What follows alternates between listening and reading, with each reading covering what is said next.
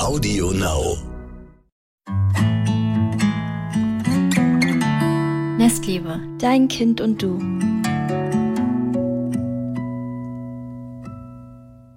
Wir freuen uns, dass ihr wieder eingeschaltet habt, beziehungsweise euch unsere neue Podcast-Folge anhört. Mein Name ist Mai, vor mir sitzen Kiso und Nina. Nina ist Lerncoach und Ergotherapeutin. Magst du dich heute mal vorstellen? Wir reden nämlich heute über das Thema Lernen, Stärken, entwickeln, fördern, ohne zu überfordern. Ja, sehr gerne. Hi, ich bin Nina, Nina Bigalke und ähm, ja, bin selbstständig als Lerncoach und äh, Reittherapeutin tatsächlich ähm, und unter dem Namen Lernpfadefinder. Ich komme aber ursprünglich aus dem Bereich der Ergotherapie und bin da auch noch für ein paar Stunden in einer Praxis unterwegs und äh, ja auch schon seit vielen Jahren tätig und also über zehn Jahre schon und genau habe mir nach und nach ein ähm, zweites Standbein aufgebaut und nebenbei so die Selbstständigkeit ähm, äh, aufgebaut als Lerncoach und Reittherapeutin. Und als Reittherapeutin bin ich im Westen von Hamburg tätig, ähm, arbeite da vorwiegend oder eigentlich ausschließlich mit Kindern. Und als Lerncoach, das biete ich online an und äh, habe mich da spezialisiert auf das Coaching mit Eltern. Und ähm, helfe da den Eltern tatsächlich, ähm, deren Kinder Schwierigkeiten haben, gerade so im schulischen Kontext, also so im Lernen. Äh, meistens fällt das tatsächlich erst in der Schule selbst dann äh, auf, wenn äh, tatsächlich ähm, ja, die, die, ähm, die Kinder da einfach nicht so mithalten können und dann Lernfrust erfahren. Und ähm, da helfe ich den Eltern dabei, wieder so gesunde Routinen zu ähm, finden und tatsächlich ja wieder so die Lernfreude bei den Kindern zu entfachen und äh, mehr Leichtigkeit ins Lernen zu bringen. Genau, da bin ich so Ansprechpartner für Konzentrationsschwierigkeiten, äh, Aufschieberitis, ähm, ja, geeignete Lernstrategien finden. Genau, so. Ja, jetzt ähm, bist du quasi ähm, dabei zu helfen, wenn es äh, schon bei vielen, wenn vielen Familien es auffällt, wenn es schon mittendrin ist, das Kind in der Schule, im Lernprozess, beziehungsweise hat schon die ersten Tests geschrieben und da ähm, hat das Kind schon ein gewisses Frustrationslevel erreicht, kann, kann ich mir vorstellen. Ähm, was kann man denn alles im Kleinkindalter, weil mein Kind ist ja jetzt schon drei, in zwei beziehungsweise drei Jahren muss ich mich ja auch schon umsehen, das geht schon in die Vorschule, ähm, es wird dann in drei Jahren in die Schule gehen. Was könnte ich schon alles tun, um überhaupt gar nicht erst zu diesem Level zu kommen? Oder ist es überhaupt möglich, in, im heutigen Schulsystem ja, da irgendwie Einfluss zu nehmen? Äh, ja, da sprichst du was an, das äh, heutige äh, oder das deutsche Schulsystem. das ist nochmal ein ganz anderer Punkt für sich. ich glaube, wenn wir so übers Lernen sprechen, äh, gerade im Kleinkindalter, dann geht's einfach auch darum, äh, nicht das, das natürliche Lernen als solches zu ähm, blockieren oder in dem Sinne da ähm, auszubremsen, sondern dass einfach die, so diese natürliche Lernfreude ähm, im Kind äh, erhalten bleibt sozusagen. Also dass die, äh, die Kinder kommen ja total neugierig auf diese Welt, sind offen für alles in der Regel und wollen, haben so einen großen Wissenshunger, Wissensdrang und ähm, wollen alles Mögliche in die Hand nehmen und begreifen und stellen Fragen. Und ich glaube, da geht es vor allen Dingen darum, einfach so das weiter eher zu fördern und äh, nicht auszubremsen. Und ja, das äh, machen wir ja in dem Sinne einfach in Anführungszeichen, indem wir ähm, auf das Kind eingehen, indem wir die Kinder beobachten, was interessiert sie, was sind ihre Bedürfnisse, indem wir das weiter unterstützen ähm, und wie gesagt, sie nicht ausbremsen. Und ähm, ausbremsen würde ich in dem Falle ähm, hm also in dem Falle äh, das Kind, wenn wir tatsächlich zu viel vorgeben, das ist, glaube ich, so dieser Punkt, den du da auch so in, in ähm, mit der mhm. Schule ansprichst, wo es eben nicht nach den eigenen Interessen geht. Ähm, und ja, genau, also dass wir da einfach versuchen, diesen Entdeckergeist der Kinder mehr zu unterstützen und äh, dem den freien Raum zu geben. Ja, Es gibt ja, also ich meine, es gibt ja schon sehr, sehr viele Kindergärten oder Vorschulen, die dieses Prinzip auch sehr fördern. Ähm, was für mich jetzt gar nicht, also was für mich total logisch klingt und ähm, was ich auch sehr als sehr schön empfinde für mein Kind. Ähm, aber sobald es in die Schule geht, hätte ich immer Angst, dass wenn es so eine ganz, ganz freie Schule ist, die so stark auf die Interessen des Kindes ähm, eingeht und das Kind ah ja, jetzt im, im klischeehaften Sinne malt den ganzen Tag nur oder oder oder weiß ich nicht, bastelt den ganzen Tag nur, statt ähm, die Dinge zu lernen, die dann ähm, auch irgendwie wichtig sind später, um um in der Schule weiterzukommen, weil das Schulsystem dann halt äh, doch sehr engmaschig ist finde ich, ähm, dann hätte ich immer das, die Angst, dass mein Kind dann hinterherhinkt, beziehungsweise ähm, dass ich da ein Stück weit das nicht ganz so zulassen kann. Ich hätte immer die Angst, dass mein Kind dann hinterher ist, ähm, hinter dem, was vorgegeben wird vom, vom, vom deutschen Schulsystem. Ja. Also bei den Schulformen, da gibt's ja tatsächlich die verschiedensten Konzepte. Und ähm, hm. auch bei den freieren Schulen, die sehr frei aufgestellt sind, die haben ja trotzdem gewisse ähm, Lehrpläne und trotzdem Inhalte, die äh, den Kindern mit vermittelt wird, werden. Aber ähm, äh, trotzdem sind die Methoden oftmals sehr viel offener oder es wird, äh, werden pro verschiedene mhm. Projekte angegangen und die Kinder können schauen, wie sie das äh, sich ähm, ja, aneignen wollen. Ne? Also es gibt halt verschiedene Wege, mhm. wie sie das tatsächlich machen und ähm, und auch, äh, dass es eine gewisse Spannbreite gibt, wann welches Kind sich quasi die Inhalte zieht, äh, äh, also die, die sie interessieren. Ne? Aber da gibt es verschiedenste ja. Konzepte und du hattest ja eben den Kindergarten auch angesprochen. Auch da gibt es verschiedenste Konzepte, eher so diese freieren, wo die Kinder sich die ähm, die Räume frei aussuchen äh, können von, ne, je nachdem, was sie gerade interessiert. Es gibt aber auch die, die äh, die festen Gruppen haben. Ähm, und alles hat seine Vor- und Nachteile irgendwie, ne, so. Und ähm, ich glaube, also und bei vielen Kindern stellt man leider auch erst so im Nachhinein fest, war es jetzt die richtige Form für das Kind oder nicht. Manche brauchen halt doch mehr Routine ja.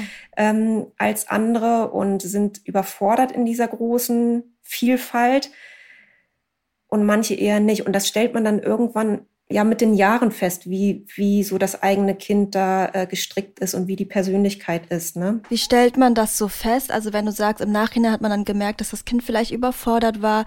Das sind so ähm, ja doch abstraktere Begriffe. Wie könnte man es denn beim eigenen Kind sehen, dass irgendwas gerade Richtung Lernen ähm, vielleicht auch sehr herausfordernd ist oder überfordernd ist? Also wenn ich jetzt tatsächlich an einen ähm, Jungen denke, der bei mir in der Ergotherapie war, der war tatsächlich in so einer freieren Form des Kindergartens. Mhm. Und der ist auch in einer Familie groß geworden, die, ähm, die eher weniger Routinen und Struktur im Alltag hatten. Und äh, das zusammen als Kombination hat ihn da doch, glaube ich, etwas überfordert als er dann in die Schule kam, weil er da plötzlich damit konfrontiert war, es geht um eine, also äh, es geht um 8 Uhr los, äh, dann äh, gibt es da gewisse Tagesabläufe, ähm, dann muss er auch oder musste er in diesem Fall leider auch schon von Anfang an relativ viel so am, am Tisch sitzen, was ihm sehr schwer fiel. Ähm, also da tatsächlich äh, hatte er so ein bisschen Schwierigkeiten anzukommen, so, ne? Und ähm, tatsächlich mhm. reinzukommen. Und äh, gerade bei ihm, wenn ich den jetzt gerade so vor Augen habe, da hätte es ihm sicherlich gut getan, ähm, da schon mal eher so ein paar mehr fixe, also, oder was heißt fixe, ja, Routine im Prinzip zu haben, ne? So ein bisschen mehr ja. Struktur im Alltag, ne? Sei es auch mit ähm, ähm, mit Mahlzeiten, das ist die, ne, was weiß ich, um 18 Uhr gibt es dann Abendbrot, ne, ähm, und ja, gewisse Regeln einfach ähm, im, im Alltag schon zu haben. Das war einfach insgesamt zu viel Freiheit fast schon für dieses ja. Kind. Ja, ja. das oder äh, und, und kann man das auch andersrum machen, dass man dann einfach eine Schule dann auswählt, die genauso dem, also wenn man die, man hat ja nicht immer die Möglichkeit, aber wenn man die Möglichkeit hat, gäbe es die auch, dann die Schule dem Kind anzupassen. Also ich weiß, mein Kind ist so ein kleiner Freigeist, äh, der sich gerne den ganzen Tag bewegen möchte und irgendwie am liebsten den ganzen Tag mit ähm, irgendwie Blätter aufsammeln möchte, mit Stöcker spielen, untersuchen, wie sind die Beschaffenheit der, ähm, der Oberflächen und so weiter. Also oder was, oder was hältst du von diesem Ansatz? Ich finde das immer voll schwierig. Ich bin ja noch gar nicht so in dem Thema drin, aber ähm, das überfordert mich schon überhaupt daran zu denken. Und deswegen überlege ich gerade, was gibt's alles für Möglichkeiten für mein Kind? Also kann ich die Schulform dem Kind anpassen, wenn es mir möglich ist? Oder ähm, ist es besser, wenn ich ähm, ein bisschen mehr dahingehend vorbereite und ähm, mein Kind äh, der Schule anpasse. Ja, also ich glaube tatsächlich, dass, ähm, also die Schule ist tatsächlich ein großes Stressthema für viele Eltern, weil ja, gerade diese Fall. ganzen Sorgen da sind und man möchte natürlich auch die richtige Schulform wählen und man möchte, dass das Kind gut ankommt in der Schule und eben gerade nicht diesen ganzen, ähm, in diese Spirale so reinkommt. Also da ist auch, das ist immer mit sehr viel Druck verbunden. Und ähm, ja, ich bin immer ein Freund davon, so ganz viel auch nach dem Bauchgefühl tatsächlich zu gucken, also ähm, oder ja reinzufühlen und tatsächlich zu äh, schauen, äh, das Kind zu beobachten und ähm, man, man selbst als Eltern kennt sein Kind am besten und kriegt ein Gefühl dafür, was braucht es. Also äh, ist es eher so dieses, dieser Freigeist, ähm, äh, der äh, sich viel ausprobieren muss oder ähm, oder ähm, auch die, oder kommt die Schule nebenan mit äh, deren Konzept tatsächlich, ähm, also kann, sehe ich da mein Kind drin, ne? kann ich mir das vorstellen? Und da einfach so mit, mit dem eigenen Bauchgefühl so mitzugehen und, ähm, und zu schauen. Und äh, das, was ich eben meinte, dass man erst ähm, oftmals im Nachhinein feststellt, war es das Richtige oder nicht. Ähm, da hat man dann ja auch schon die Erfahrung aus dem Kindergarten. Ne? Also was, wie, wie mhm. ähm, kam da mein Kind zurecht? Ähm, war es eher tatsächlich ähm, überfordert mit so viel Freiheit ähm, oder, ähm, oder kam es da tatsächlich ganz gut mit zurecht? Es kommt ja auch immer so ein bisschen drauf an, welche Schulen gibt's überhaupt bei, bei einem in der Umgebung. Ne? Tatsächlich, wenn man ein bisschen ländlicher lebt, mhm. dann ist da oftmals gar nicht so viel Auswahl. Dann hast du vielleicht zwei, maximal drei Schulen zur Auswahl und dann, und dann ja, musst du da zwischen denen abwägen. Ne? Wenn du natürlich äh, jetzt in Berlin ja. lebst und da ähm, kommen oder in einer anderen Hauptstadt äh, oder Großstadt. Und da kommen sehr viele Formen äh, zur Auswahl, da äh, kann man schnell überfordert sein. Ne? Ähm, aber sich da auch nicht unter Druck zu setzen, denn jetzt ähm, ähm, macht jedes Kind so seinen Weg und es äh, und wird seinen Weg finden und ähm, ja, es ist ja auch alles nicht in Stein gemeißelt. Ne? Also man kann da immer noch gucken, ähm, wie passt man was an oder wie unterstützt man das Kind auch von zu Hause aus. Ne? Es kommt auch ganz viel drauf an, welche, welches, welche Lehrer kriegen die Kinder. Also das ist ja, ähm, es hängt ja. so auch äh, tatsächlich von den einzelnen Personen ab. Da kann man Glück haben und da kann man Pech haben. Das, äh, egal bei welcher Schulform. Ne? Das ist einfach so. Ja. ja. Was kann ich dann als Elternteil tun, um das Kind einfach dahingehend mehr zu unterstützen, egal was es vorfindet in der Schule. Kann ich im, kann ich schon vorher gewisse Dinge einführen oder machen, außer jetzt neben den Routinen natürlich, wenn mein Kind das mhm. noch nicht so kennt? Also gerade um, umso kleiner das Kind ist, desto spielerischer würde ich an all das äh, herangehen. Man kann so viel einfach über, über ähm, Spiele beziehungsweise über das spielerische Denken und mit Rollenspielen ähm, einfach ähm, rangehen und ich sag mal durch die Blume von hinten rum schwierige Dinge ähm, ähm, tatsächlich mit den Kindern trainieren und lernen. Ähm, das ist ja letztendlich auch das, was wir in der Ergotherapie ganz viel machen. Also die, ähm, die, ja. ähm, äh, die, die Kinder nehmen das als einziges Spiel tatsächlich wahr. Ne? Also wenn ich jetzt so an äh, zum Beispiel Schwierigkeiten beim Malen oder äh, Schreiben dann denke, dass wir versuchen ganz viel das mit Bewegung zu äh, verbinden, dass wir ähm, tatsächlich versuchen, ähm, Spiele mit zu adaptieren. Also ich denke jetzt gerade an, an ähm, kennt ihr noch dieses blinde Kuhspiel? Wo man, wo man diese Erklär noch mal kurz. Ja, ja ich überlege gerade. Äh, Mai muss gerade, Mai muss gerade überlegen, aber irgendwas äh, leuchtet gerade in ihr auf. das sind Was war das noch mal? Blinde Kuh. Das waren so äh, Schablonen äh, quasi, also so aus Pappe, so kleine verschiedene Figuren, die ähm, man hatte so eine, man hatte so eine Maske auf, so eine Kuhmaske. Also man konnte nichts sehen und hat eine Schablone in die Hand bekommen und musste die ertasten und äh, ah, äh, herausfinden, okay. welche Figur das ist, ob das nur ein Auto ist. Also das ist äh, zweidimensional, ne? so eine kleine Pappform. Ähm, und ob das ein Auto ist oder was auch immer. Ne? Ähm, und äh, sowas zum Beispiel dann adaptieren zum Malen und, äh, und äh, bei der Stiftführung das zu üben. Ne? Also ich nutze die zum Beispiel oft so als Schablonen einfach, ne? wenn die Kinder noch nicht das Selbstvertrauen haben, da überhaupt selbst dann ranzugehen und ähm, sich auszuprobieren im Malen, dass sie dann, ähm, dass wir versuchen, so mit diesen Schablonen dann halt dementsprechend Bild zu gestalten. Ne? Also man, vieles kann man ja auch so ein bisschen adaptieren.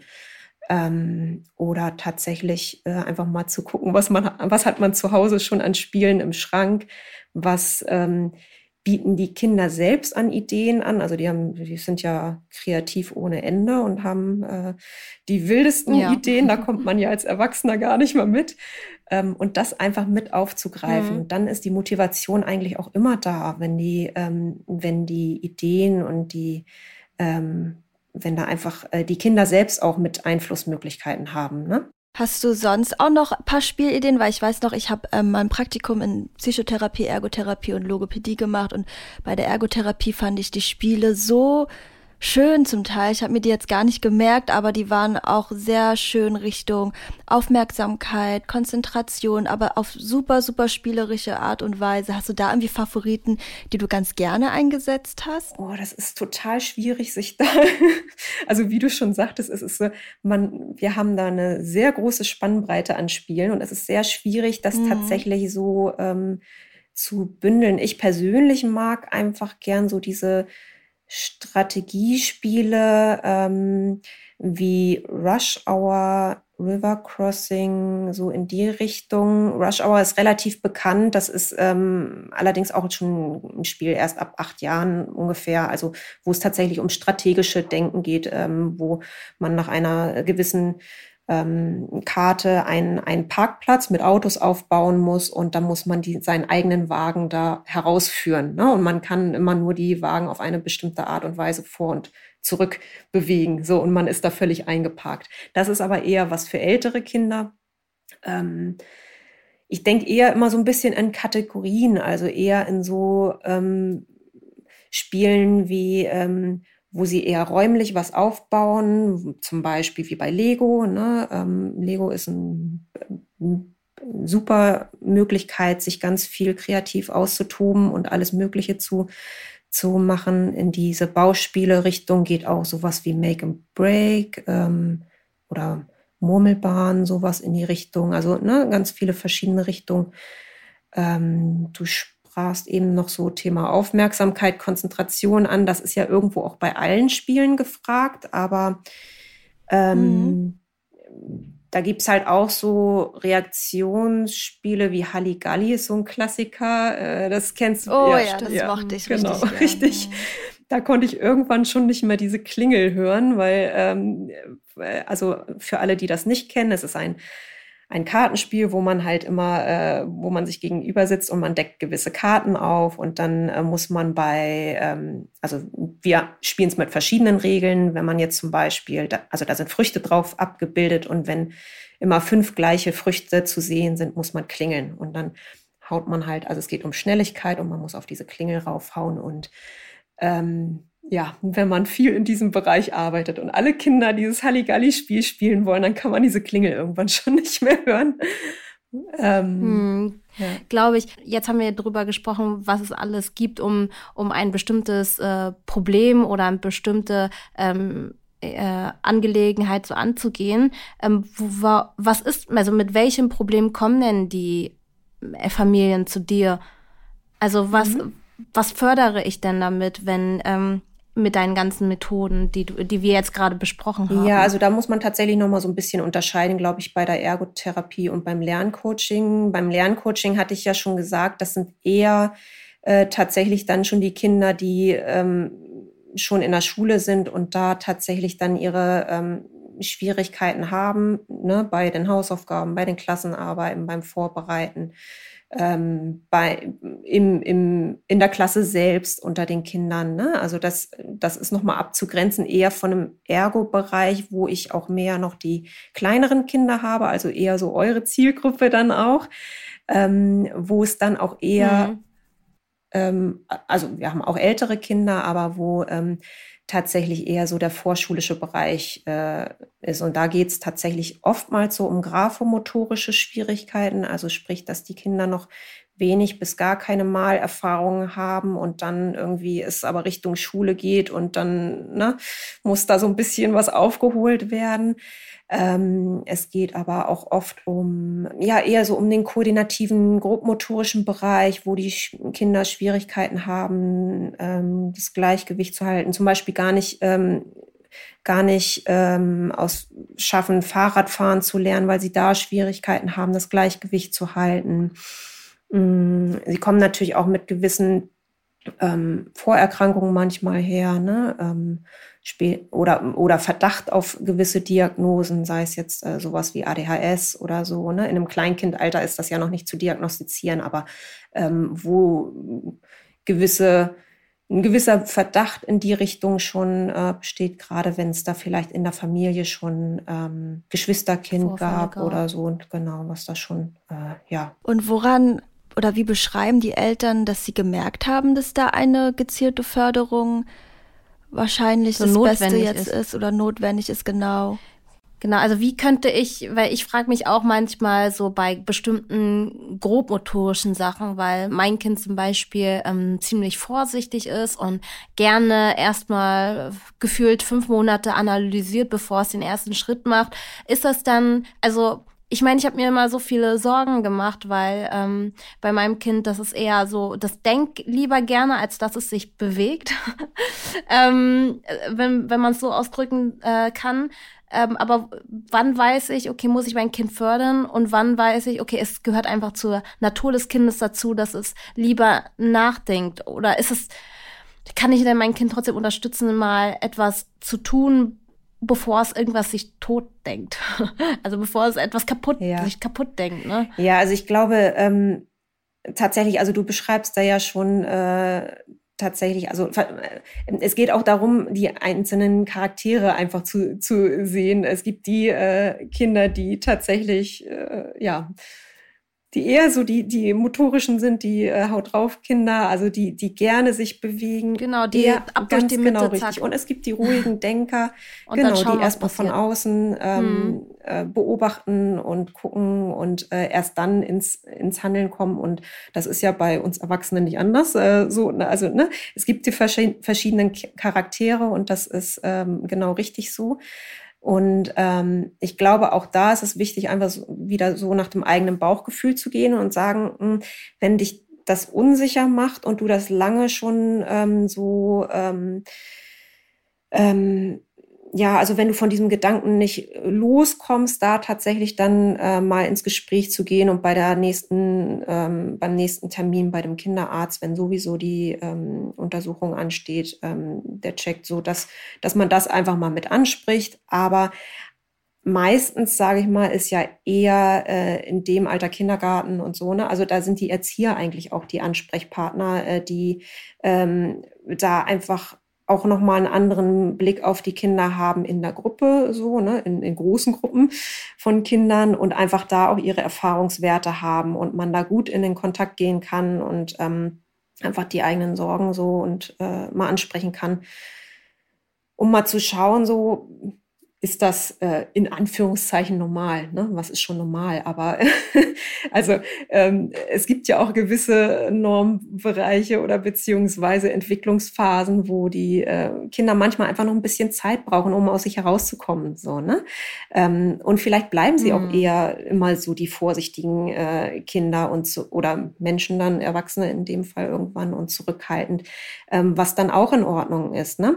Also bei uns in der ähm, Ergotherapie Therapie ist es meistens so, dass der erste Hinweis eher durch die Erzieher kam oder dann äh, Lehrer oftmals, ne? also dass von außen jemand quasi hm. kam und mal vorsichtig angeklopft hat, wie ist das denn da und da, wir haben das und das beobachtet und man das dann so ein bisschen mal in sich arbeiten lässt, um dann ähm, auch mal mit dem Arzt, mit dem Kinderarzt ins Gespräch zu gehen und ähm, Meinst ja. du, man selber macht sich da manchmal zu viele Gedanken und man sollte dann doch äh, vielleicht ein bisschen abwarten, ob von außen jemanden das aufgefallen ist? Also, dass ähm, man lieber dann doch mal darauf wartet, okay, wenn der Erzieher nichts an, äh, nicht, äh, einen nicht drauf anspricht, dann äh, wird das ja wohl nicht, dann vielleicht mache ich mir da einfach zu viele Sorgen. Ich glaube, auch da kommt es auf die eigene Persönlichkeit drauf an. Ne? Also wenn, wenn ähm, mhm. man selbst eher so gestrickt ist, dass man da der ängstliche, vorsichtige Typ ist, dann hat man natürlich auch viel schneller solche äh, Gedanken und guckt aufmerksamer dahin. Und es gibt genauso auch die Eltern, die, ähm, die vieles eher zu locker sehen. Äh, und ähm, man ähm, oder die, die dann tatsächlich erst zu spät, ähm, was heißt schon zu spät, aber die verhältnismäßig spät kommen und sich Hilfe suchen. Ne? Und da kommt es immer auf den okay. Belastungsgrad dann drauf an bei den, bei den Kindern. Ne? Und ähm, ich denke, wenn einen das persönlich sehr beschäftigt und äh, wenn, wenn man da ähm, also auch wirklich einen Druck persönlich für sich hat, dann äh, hilft es ja immer ins Gespräch zu gehen. Das muss ja nicht sofort immer der Arzt sein. Es kann ja, wie gesagt, auch der, die Erzieherin, der Erzieher sein oder auch einfach andere Eltern oder auch ähm, einfach ähm, andere aus der Familie, die nochmal ähm, oder Freunde, die nochmal von außen so ihre Meinung, unabhängig davon, ob sie jetzt eigene Kinder haben oder nicht, einfach nur, nur mal so ihre Beobachtung schildern und so ihre Gedanken. Also da einfach so ein bisschen in den Austausch zu gehen, um auch den eigenen Druck so ein bisschen dann abzubauen. Ne? Ähm, ja, um da für sich einfach auch so die Mitte zu finden. Wie ist es denn, wenn das Kind jetzt wirklich in die Ein also wenn es zur Einschulung kommt, was ist denn da so entscheidend oder ähm, gibt es auch etwas, was Eltern vorher schon so vorbereiten können oder ist es etwas, wo Eltern gar nicht unbedingt ähm, eingreifen müssen, sondern wenn das Kind bereit ist, geht's halt in die Schule? Ja, also äh, bewusst Einfluss nehmen müssen die El also die müssen El die Eltern müssen nicht äh, jetzt konkret irgendwas mit ihren Kindern trainieren oder mhm. sowas in die Richtung. Die Kinder sind ja in der Regel Regel im Kindergarten und kriegen da ganz viele Anreize. Die Kinder ähm, suchen sich selbst schon äh, das, so die, die ähm, Dinge, die ihnen ähm, wichtig sind, die sie interessieren und gehen da schon so eigentlich ihren Weg. Es gibt trotzdem natürlich äh, Momente, wo die Kinder verunsichert sind, sagen, sagen wir mal im Bereich Graphomotorik, sie stellen fest, ah, sie haben da irgendwie ihre Schwierigkeiten beim Malen, sie haben da auch nicht unbedingt so ihre Interessen und ähm, vermeiden dann eher das Malen vielleicht, weil sie weil es nicht schön aussieht, weil die anderen besser malen und so, ne? Und gerade wenn sie mhm. dann eher so die ängstlich vermeidenden Typen sind, dann stellen sie das mal so ein bisschen hinten an. Und das sind natürlich schon Dinge, sage ich mal, wo gewisse gewisse Entwicklungsschritte auch vor der Einschulung schon passieren sollten, damit sie einfach nicht den, damit sie ähm, in der Schule dann auch Anschluss halten können. Ne? Und ähm, du fragtest eben, glaube ich, noch so bei der Einschulung, was wichtig ist, oder? Mhm. Ja, ne? Genau. Also so, ähm, ja, also ich, solche Dinge wie tatsächlich bei ähm, im Bereich der Graphomotorik, dass überhaupt erstmal die Händigkeit klar ist. Ne? Also ich hatte jetzt tatsächlich gerade ein Kind, was ähm, was noch mit ähm, fünfeinhalb die Hand ständig gewechselt hat. Ne? Alle drei Sekunden hat es den Stift in die Hand, andere Hand gelegt. Das ist natürlich schon eine Sache, die, die wird dann schwierig zum, zum, ähm, zum Schreiben lernen. Ne? Äh, dass der Stift dann halt dementsprechend richtig in der, in der Hand liegt und sie schon gewisse Formen ausprobieren, ausmalen, solche Dinge dass sie ähm, eine gewisse Zeit sich auch konzentrieren können auf eine äh, Sache.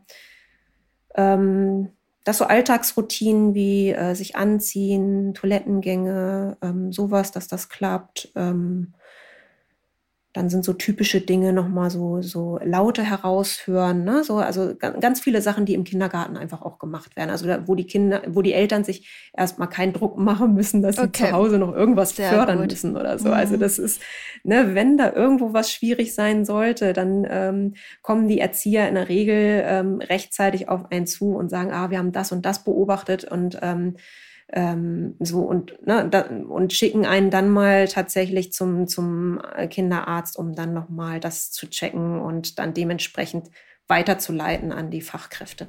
Ja, ich wollte es nochmal ansprechen, um da so ein bisschen den Druck rauszunehmen, weil ich glaube, es gibt ja. so eine ähm, sehr, ich möchte mein Kind optimal optimieren Kultur. Genauso gibt es natürlich ja. die, die zu wenig machen, dann gibt es die, die instinktiv ähm, da eine gute Balance gefunden haben, aber ja auch nochmal so dieses Augenmerk auf, ähm, dass die Kinder auch nicht überfordert werden müssen. Ja, nun ist es in äh, Deutschland Total, ja so, dass ähm, ich immer das Gefühl habe, dass ähm, Stärken, ja gut, äh, sind halt da, aber dass da so stark auf Schwächen geschaut werden und man pocht immer so richtig drauf, diese Schwächen so gut wie möglich auszugleichen. Dann ähm, bestes Beispiel halt Mathe.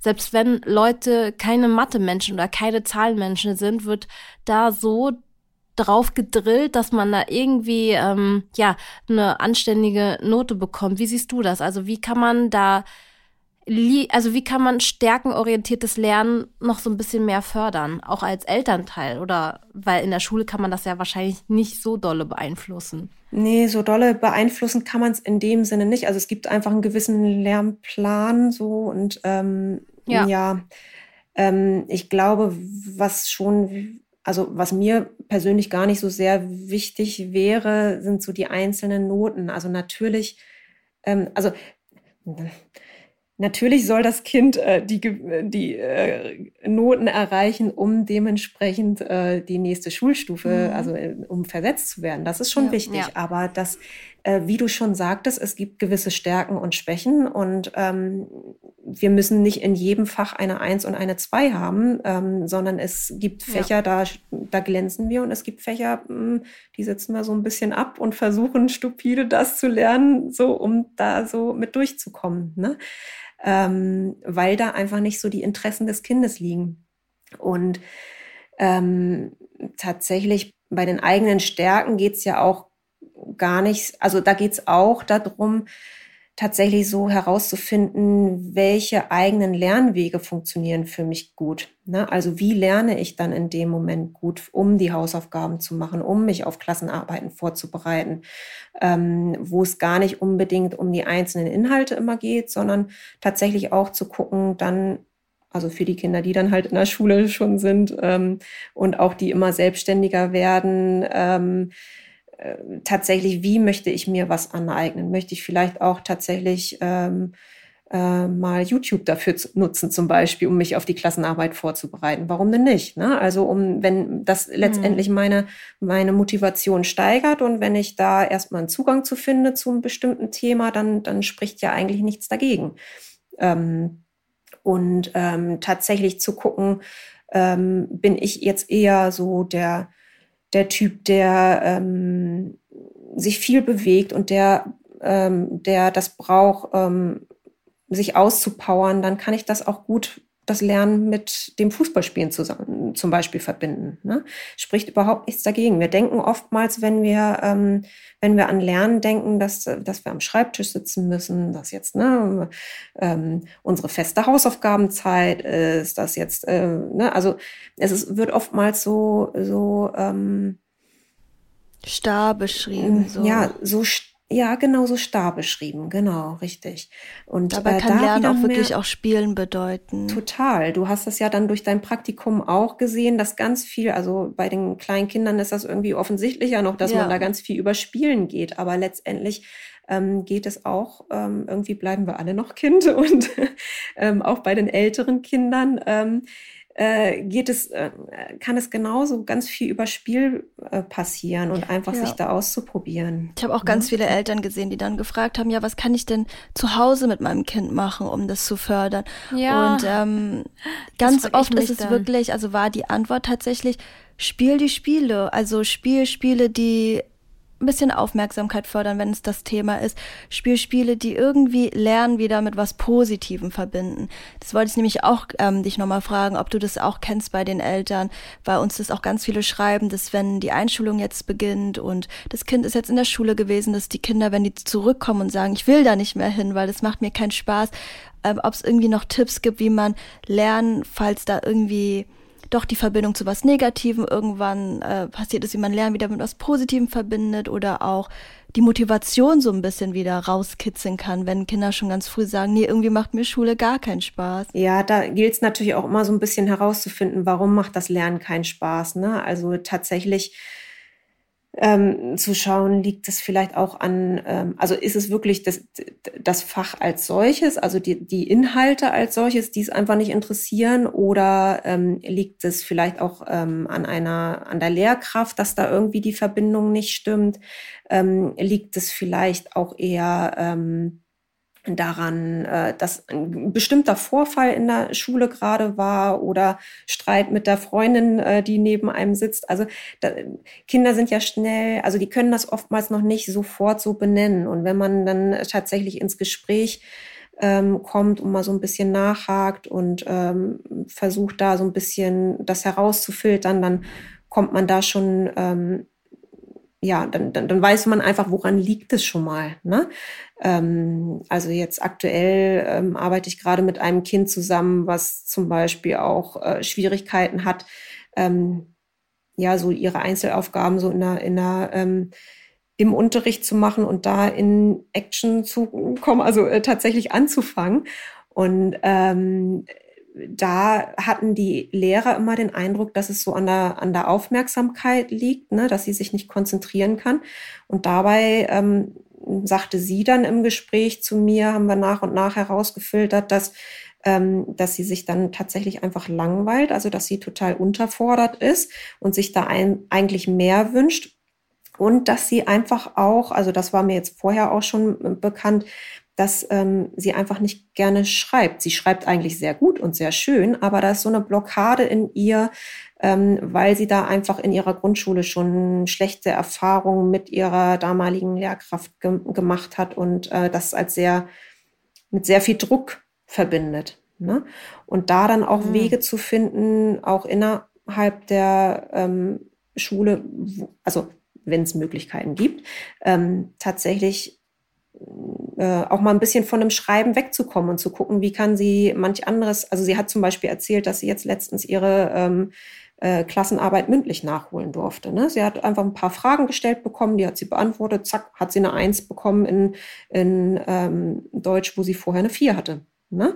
Und das nur mhm. dadurch, dass sie jetzt selbst, äh, also dass sie den Kanal gewechselt hat und äh, quasi, also sie wusste das alles, aber sie konnte es halt vorher nicht, ähm, nicht zeigen, weil sie da so eine Blockade hatte. Ne? Also man kann jetzt auf jeden Fall gut raushören, dass das meistens dieses kein Spaß am Lernen gar nicht am Lernen selbst liegt, sondern dass es so komplex mhm. ist. Das kann äh, daran liegen, wie du gerade schon gesagt hast, ähm, ähm, dass da schlechte Erfahrungen sind, dann eine bestimmte Blockade ist äh, bei einer bestimmten Tätigkeit, also Schreiben oder vielleicht mag das Kind auch nicht ähm, einen Stift anspitzen, weil es sich einmal geschnitten hat und deswegen, keine Ahnung, es ist ja irgendwie so komplex oder es geht nicht gerne in die Schule, nicht weil es keine Lust hat auf Lernen, sondern weil es sich mit der Freundin gestritten hat und ähm, da gilt gilt das dann halt als Elternteil oder als Bezugsperson so feinfühlig wie möglich ähm, herauszufinden, woran kann das jetzt gerade liegen und ähm, nicht direkt auf die ähm, ja auf das äh, auf die in Richtung Nachhilfe zu pochen,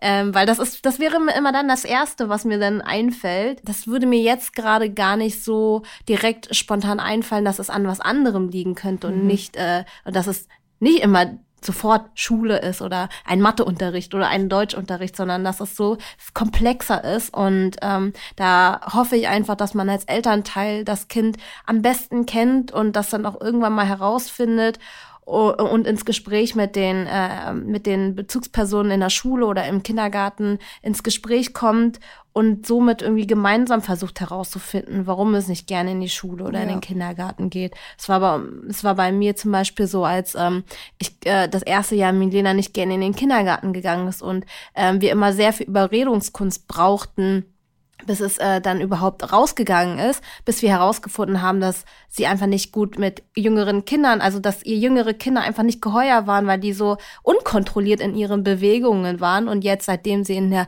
Ü3 ist, ähm, wo, wo kleine Kinder, wo sie da nicht so oft mit konfrontiert wird, ähm, geht sie ohne Probleme. Also wir hatten kein, wir hatten vielleicht, das kann, kann man an der Hand abzählen und das war einfach nur, weil das Wetter vielleicht gerade doof ist und man sich gerne wieder einkuscheln möchte. Ähm, Genau, aber bis man überhaupt so dazu kommt, man denkt ja die ganze Zeit, okay, mein Kind will nicht in den Kindergarten, weil es das Gefühl hat, abgegeben zu werden. Und dann hat man als Elternteil so ein schlechtes Gewissen.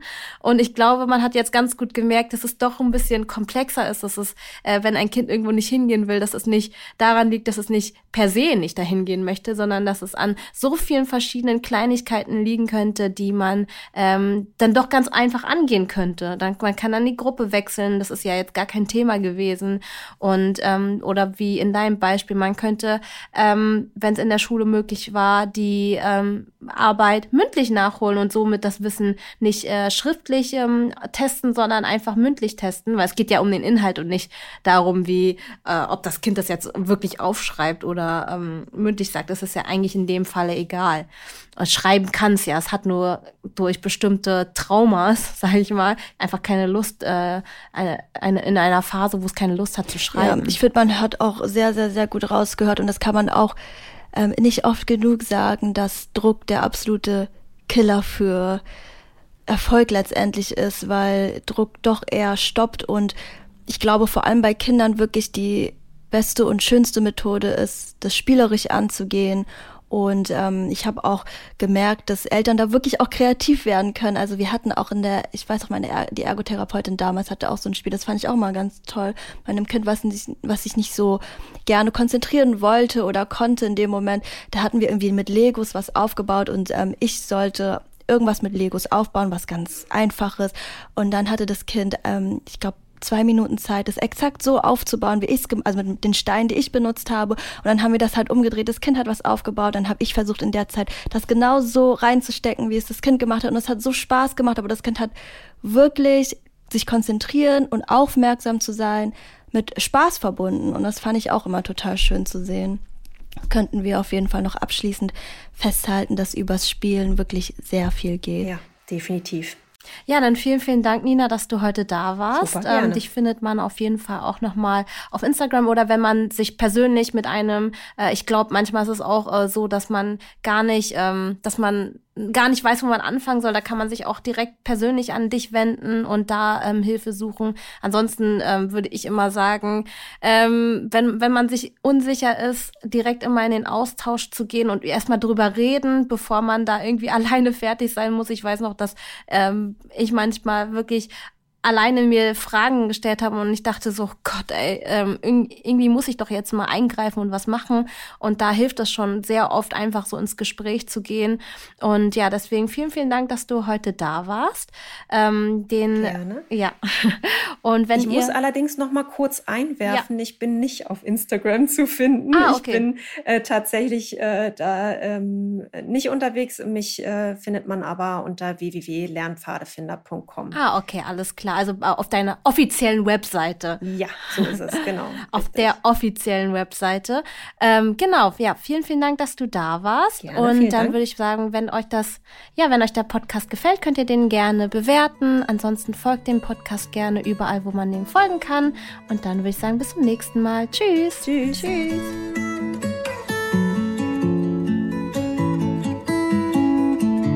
Nestliebe. Dein Kind und du.